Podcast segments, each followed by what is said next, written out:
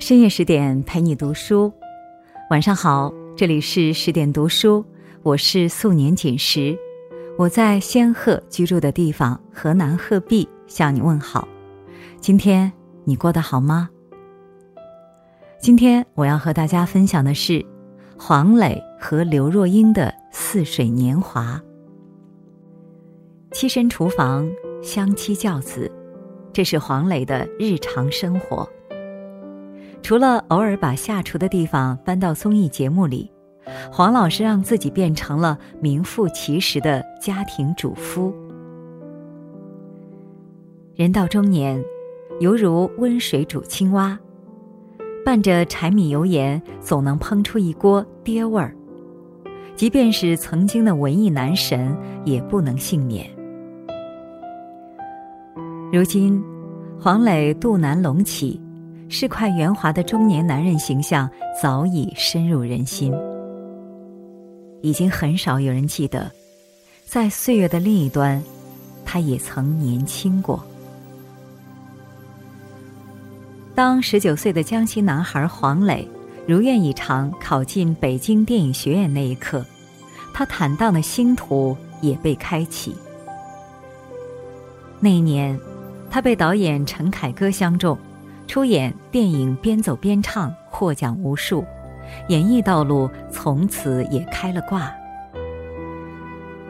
当时的黄磊想不到，十年之后，他将达到人生中的顶峰，在一个最美的地方，度过一段最美的年华。会有一个叫刘若英的女孩，在自己的人生中出现，然后离开，最后。嫁给一个陌生人。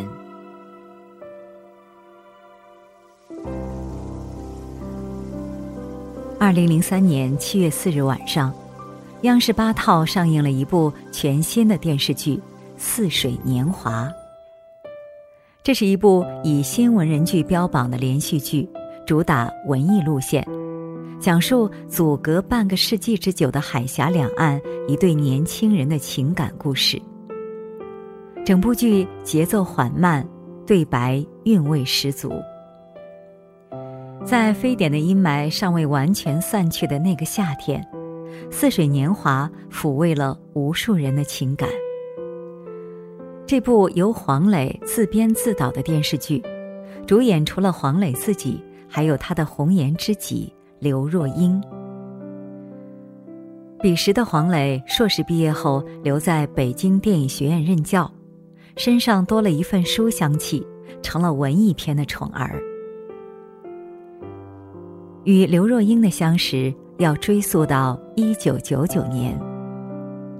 那年黄磊二十八岁，出演文艺爱情电影《夜奔》的男一号，因此遇见了当时三十岁的女一号刘若英。随后，两人又在电视剧《人间四月天》里相遇。分别饰演诗人徐志摩和他的原配妻子张幼仪。拍电视剧使黄磊和刘若英有了更好的相处时间，他们很快发现彼此爱好相似，志趣相投。他们都喜欢读书，都喜欢写文章，很多看法也惊人一致，就像遇见了世界上的另一个自己。感叹相见恨晚，但从那时起，黄磊就开始构思一部以刘若英为主角的剧作。他把刘若英的照片摆在案头，给女主角取名叫英，花了五个月的时间，一笔一画写出了二十万字的剧本。剧本完成后，整整瘦了二十斤。被问到为什么要创作这样一个故事时，黄磊说：“他想要回头看看自己走过的路，讲述一个关于错过的故事，关于我曾爱过一个人，并与这个人错过。”后来，他一再否认这个故事并没有映射自己。来自台湾的刘若英散发着深沉而内敛的魅力。具备同期女演员少有的知性美，这与她显赫的家世背景有关。爷爷毕业于黄埔军校，奶奶是民国名媛。刘若英从美国加州大学毕业后，从此没有卸下过那一身的文气，常被人称为才女。刘若英的奶奶一直为孙女的终身大事着急，于是自作主张帮他在电视里挑了任贤齐和黄磊两个绯闻少的明星，让他选一个。刘若英知道后大笑，说：“这两人是不错，可人家都有女朋友了。”但当黄磊拿着写好的剧本，小心翼翼地问刘若英：“成功的事我可以找别人一起做，你愿意跟我一起承受可能的失败吗？”刘若英想都没想，立即答应了。二零零一年的冬天。年关将至，黄磊带着刘若英等人去各地看景。到乌镇那天特别冷，但这并不妨碍他们为这座古镇所沉醉。呼出的热气让眼前的景色更显氤氲。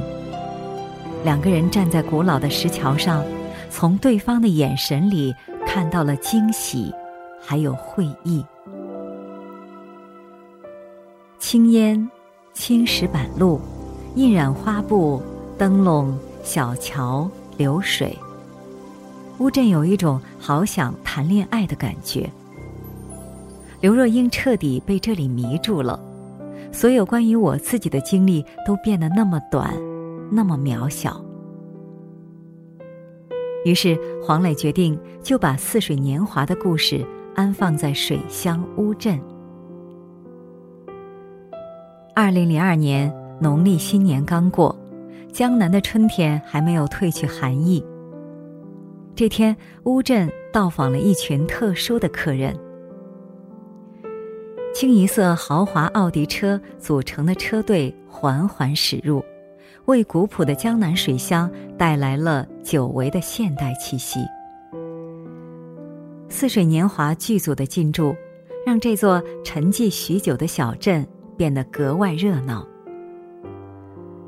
镇上的居民世代居住于此，任外面的世界早已巨变，他们依然勤勤恳恳地守着祖辈留下的旧宅。似水年华要讲一个关于岁月的故事，而乌镇的美正是岁月流逝留下的痕迹。这里曾是历史上的商贸重镇，人来人往，车水马龙。但到了二十世纪九十年代，乌镇昔日繁荣不再，年轻人跑去外地打工，村里剩下的都是老年人。直到两千年，乌镇旅游业还几乎是一片空白。黄磊与剧组来到这里时。乌镇保持着它最原始的面貌，这里就像一座与世隔绝的世外桃源。千年书院，潺潺的流水，静静的整河人家，湿湿的石板路，素雅的蓝印花布，组成了一个梦幻的水乡。诗意的江南风光，为本就诗意的剧本。更增添了人文光辉。这即将让《似水年华》成为难以被超越的经典。铸就经典的还有时代，那是一个对纯粹的文艺分子极度宽容的时代，也是一个商业包容文人审美的时代。世纪之交刮起的新文人剧浪潮，就能证明这一点。以历史剧《大明宫词》和伦理剧《橘子红了》为代表，两千年前后出现了这样一批电视剧：浓郁的文学气息、鲜明的诗性色彩、唯美的画面和深沉的感情。黄磊与刘若英主演的《人间四月天》就是其中之一。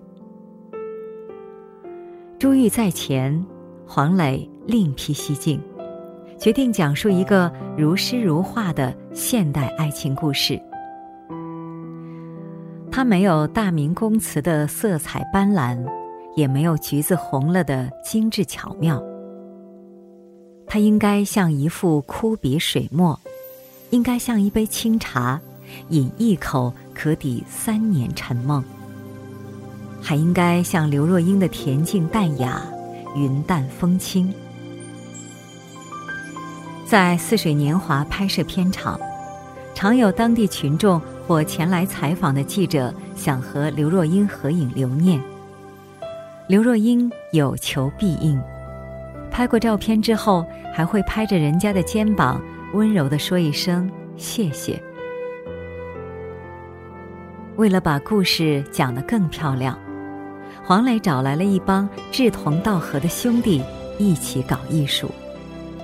从橘子红了走出来的段正军与董少松，再次在《似水年华》中携手合作，而美术韩中则刚刚从张艺谋英雄的大漠孤烟中归来，就一头扎进了细雨霏霏的江南水乡。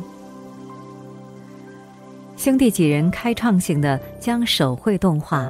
应用到电视剧中，基本上每集都有一分钟以内的动画，如乌镇外面英和文经常约会的树林湖水，还有文为了眺望远方的鹰建造的一座石塔，都是用彩色铅笔一张张纸描绘而成。他们赋予动画的使命不在于叙事，而在于写意。与白墙黑瓦的水乡长镜头交织在一起，营造古典而浪漫的氛围。黄磊还把自己的忘年之交音乐大师陈志远请到乌镇，给电视剧谱曲。陈志远独自在乌镇转了几天，最终包揽剧中所有原创音乐。有一天早晨。通宵改剧本的黄磊被陈志远叫了出来。他给黄磊放了一段自己谱的钢琴曲。黄磊听着听着，情难自已，止不住的流眼泪。后来，陈志远又给曲子加上了词：“年华似水，匆匆一瞥。”多少岁月，轻描淡写。想你的心，百转千回。莫忘那天，你我之间。视而不见，别的美，生命的画面停在你的脸。这首名叫《年华似水》的歌，至今仍然飘荡在乌镇的大街小巷。凭借着自己对艺术的审美和理解，黄磊钻进了一个小世界，像雕刻艺术品一样雕刻着这部送给自己的三十岁童话。在似水年华存在的年代。可能是对纯粹文艺分子宽容的最后年代，可以窥见不必生硬讨论现实问题的文艺青年，在成为油腻中年之前，曾获得过怎样奢侈的快乐。可以说，在与似水年华有关的年华，也是黄磊一生中最好的年华。其实为什么总是坐在门口啊？晒太阳，还有等待，等着门口进来的人。那他等了多久？一辈子。等的等待，都成了一种习惯。齐叔是乌镇励志书院的馆长。一边看守书院，一边将好友遗孤抚养长大。这是一座历史悠久的院子，南朝梁太子萧统曾在此读书。时间流淌到这里，仿佛停止了前进。一千年过去了，唯一变化的只有来来往往的人。奇书的扮演者是仁义老艺术家朱旭。朱旭与黄磊家是世交，两家同住在同一个小区。朱老爷子有一项拿手绝活做春饼。能吃上他做的春饼，不知道是多少晚辈的梦想。黄磊近水楼台先得月，时常赖在老爷子家，假借交流演技之名蹭一顿春饼。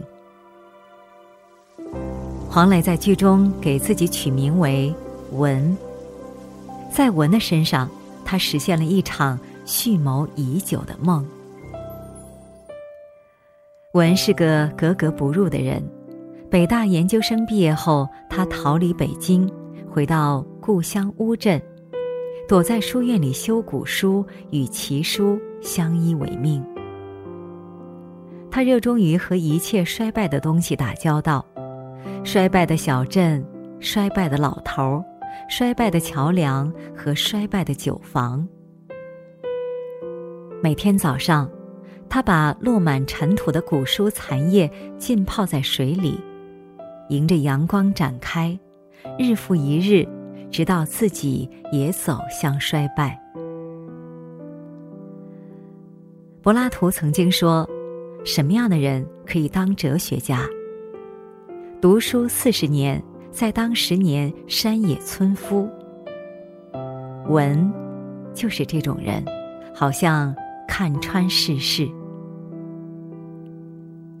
但有一天，当他和来自台湾的英小姐四目相对，他突然发现，原来自己的那些领悟，并不成熟。英是典型的都市女性，精明干练，有背景有地位，但忙碌的生活时常让她疲惫。未婚夫的不理解让他感到孤独。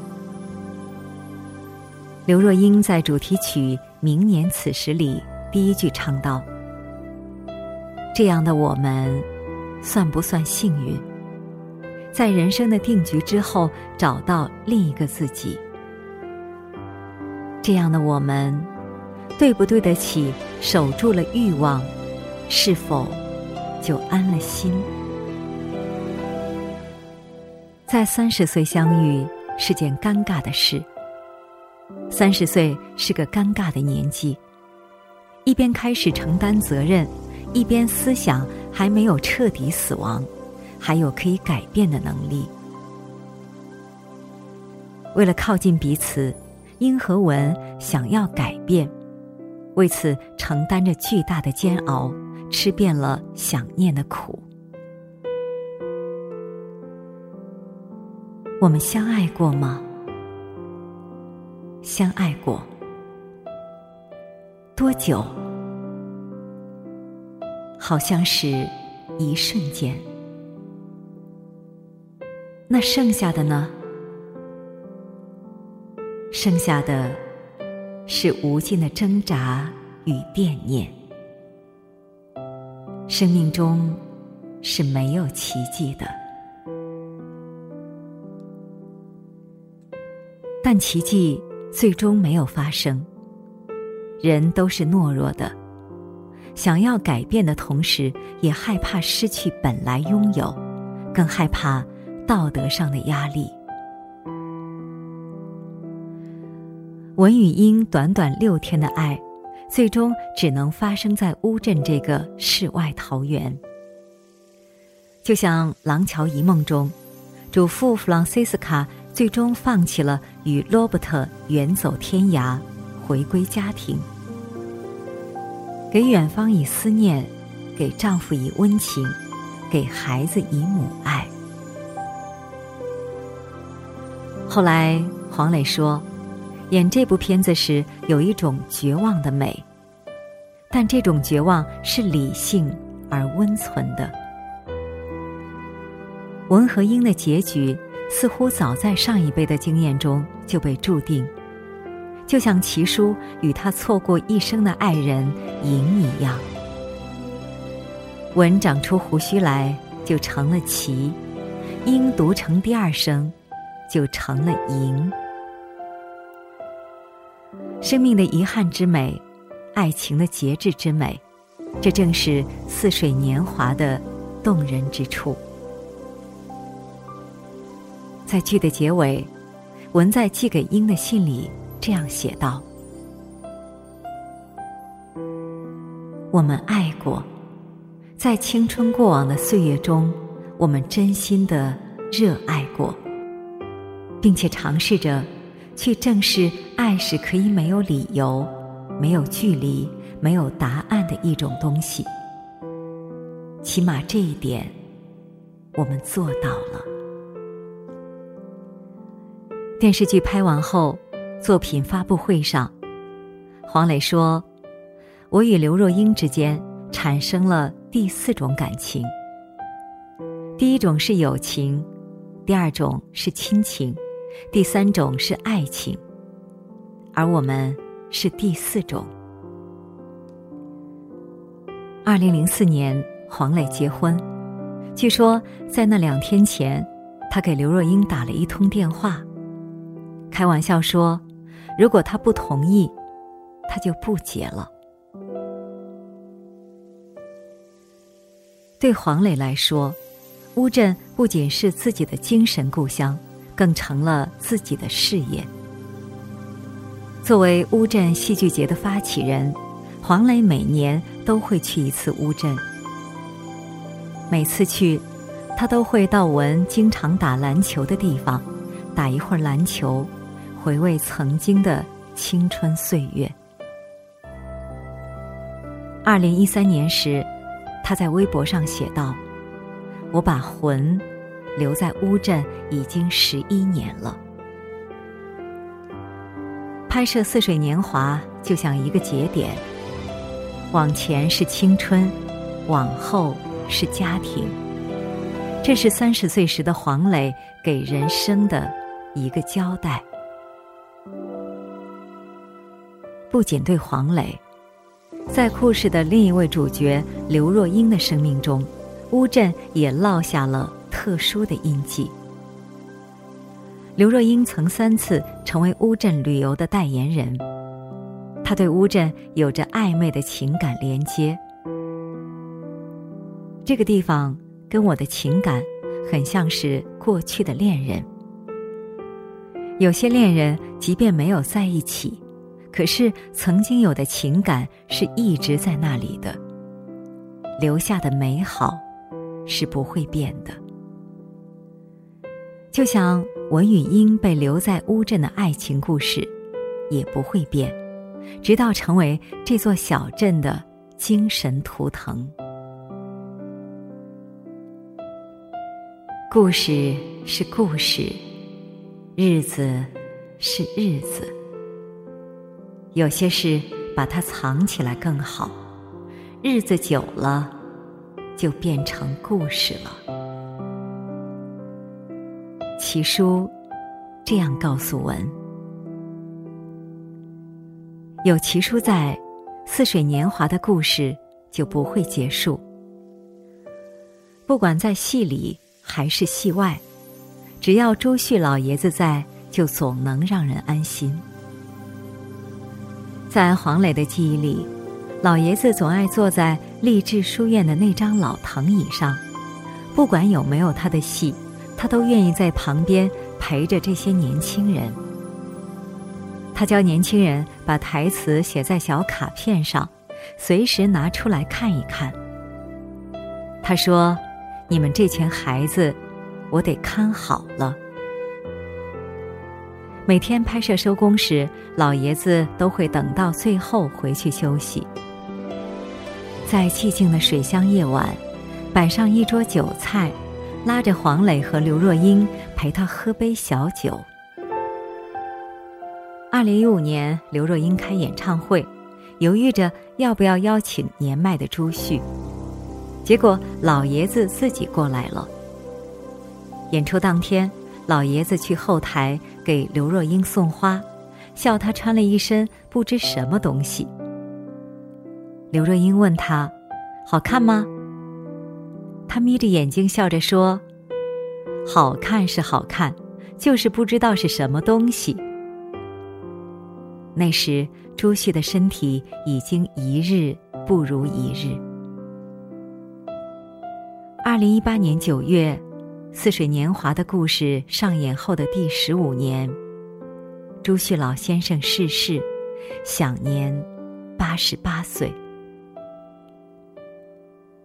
七叔走了，文没了父亲，陈志远也走了，黄磊没了良师益友。那天早晨的钢琴声还时常回荡在耳边，弹琴的人却已不在。陈志远走后，黄磊。再也不在公开场合唱歌。人们相聚，然后离开。随着剧中的人纷纷远去，《似水年华》的故事也不再完整。黄磊当上了好爸爸，刘若英嫁为他人妻。属于他们的时代也终将告一段落，但黄磊总记得离开乌镇那天的情景。他是最后一个离开乌镇的。那天，他带着灯光和副导绕着乌镇走了一圈，那是带着与一个时代告别的心情。离开之前。我们把自己的名字刻在了乌镇的石板上。走的时候，乌镇周围已经圈起了很多的工地，高大的脚手架触目可见。当地政府决定在周围盖一些购物中心，招商引资，发展旅游。那时，黄磊不知道。《似水年华》将是最后一个拍到乌镇原始生态的电视剧。他也不知道，古典将成为下一个时代日益稀缺的资源。好了，今天的文章我们就分享完了。更多美文，请继续关注十点读书，也欢迎把我们推荐给你的朋友和家人，让我们在阅读里。遇见更好的自己。今晚就是这样喽，明天的同一时间不见不散，晚安。